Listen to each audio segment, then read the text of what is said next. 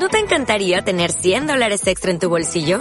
Haz que un experto bilingüe de TurboTax declare tus impuestos para el 31 de marzo y obtén 100 dólares de vuelta al instante. Porque no importa cuáles hayan sido tus logros del año pasado, TurboTax hace que cuenten. Obtén 100 dólares de vuelta y tus impuestos con 100% de precisión. Solo con Intuit TurboTax. Debes declarar para el 31 de marzo. Crédito solo aplicable al costo de la presentación federal con TurboTax Full Service. Oferta sujeta a cambios o cancelación en cualquier momento. Sin camuflaje.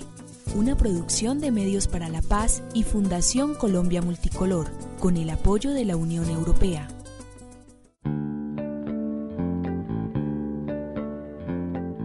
Miles de jóvenes han vivido entre los fragores de la guerra y han sido víctimas inocentes de un conflicto que los persigue y los lleva a callejones aparentemente sin salida.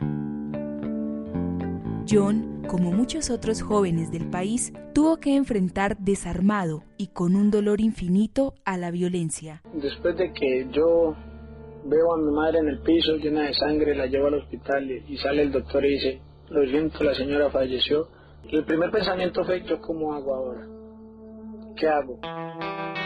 John Valencia, víctima del conflicto armado. Y cuando empecé a ver cómo empezó a afectar la muerte de mi madre en cada uno de ellos, era mucho más difícil porque en esta ocasión era ya mi madre, sí, mira, lo más querido que tiene cualquier ser humano es la madre.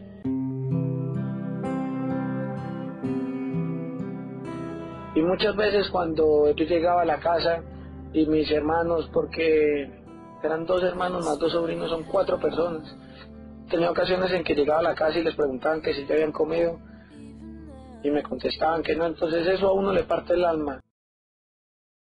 Apenas sucedió lo de mi madre, las propuestas me llegaron por montón a la casa. Eran menos de 15 días que había muerto mi mamá y tenía seis propuestas de ingresar a seis grupos distintos armados.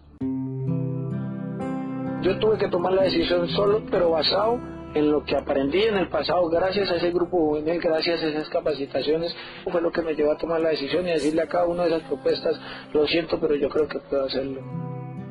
El camino de la guerra parecía obligatorio, pero su memoria guardaba los grupos juveniles, los trabajos hechos de manera conjunta, los anhelos de cambiar una realidad en donde las armas son sinónimo de muerte y destrucción. Gracias a Dios no me hundí ahí porque tenía un objetivo, una meta, mi familia, mis hermanos. Y sabía que allá no podía ser un ejemplo, no podría hacer nada por ellos. Entonces me tocó volver a levantarme, pero esta vez hubo algo especial con mi levantada, que me tocó hacerlo solo. Solo porque no hubo quien me dijera, venga yo le doy la mano, venga le colaboro, ni psicológicamente siquiera. Ninguno de mis hermanos recibió un apoyo psicológico en ningún momento.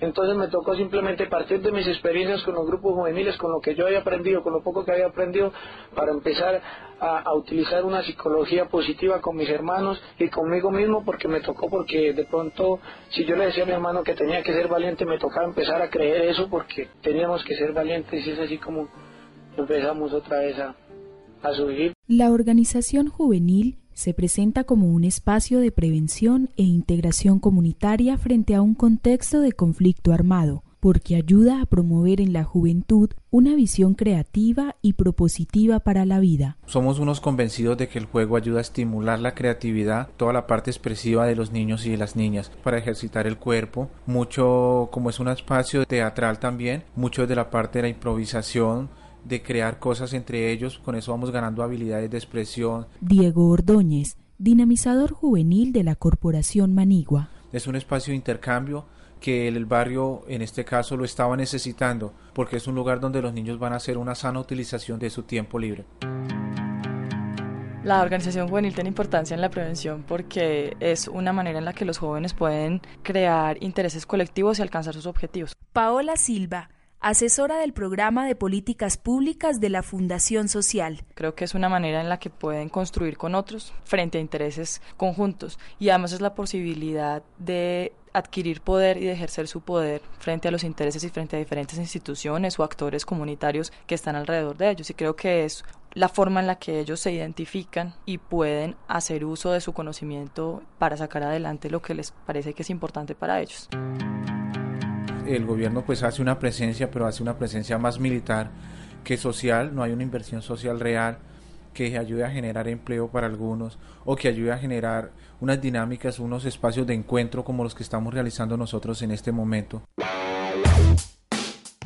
Cambios en la cultura para saber reintegrar a los jóvenes a la sociedad y cambios en la sociedad para hacerla deseable para los niños, niñas y jóvenes son dos tareas que se complementan. Para conseguirlo, la sociedad civil, representada por cientos y cientos de organizaciones juveniles, ha emprendido el camino.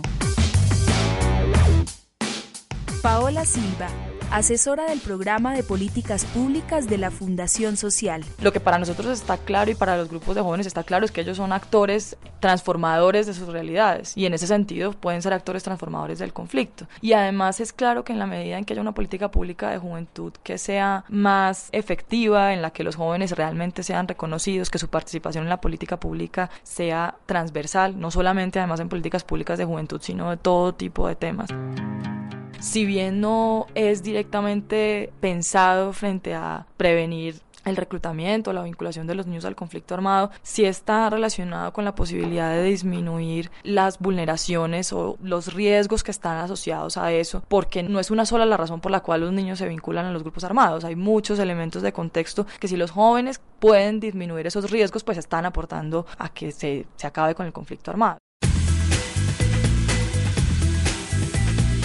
La participación de los niños, niñas y jóvenes es fundamental para llegar a soluciones efectivas a sus problemas y cerrarle la puerta a la guerra. Propuestas como los consejos municipales juveniles han sido debatidas y aprobadas, pero en la realidad no se cumplen o lo hacen de manera precaria. Desde hace dos años se está construyendo en Colombia ese proceso, se está haciendo una revisión de la ley 1335 del 97 y también se está haciendo el proceso de construcción de un COMPES de juventud.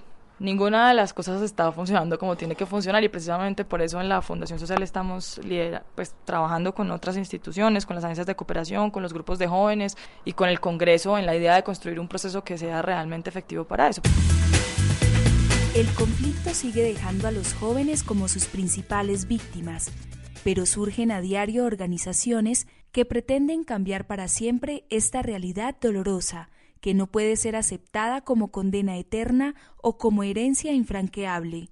Un tiempo de paz puede surgir en donde los héroes sean justamente los que tienen sus manos limpias de sangre y sus mentes capacitadas para ejercer sus derechos.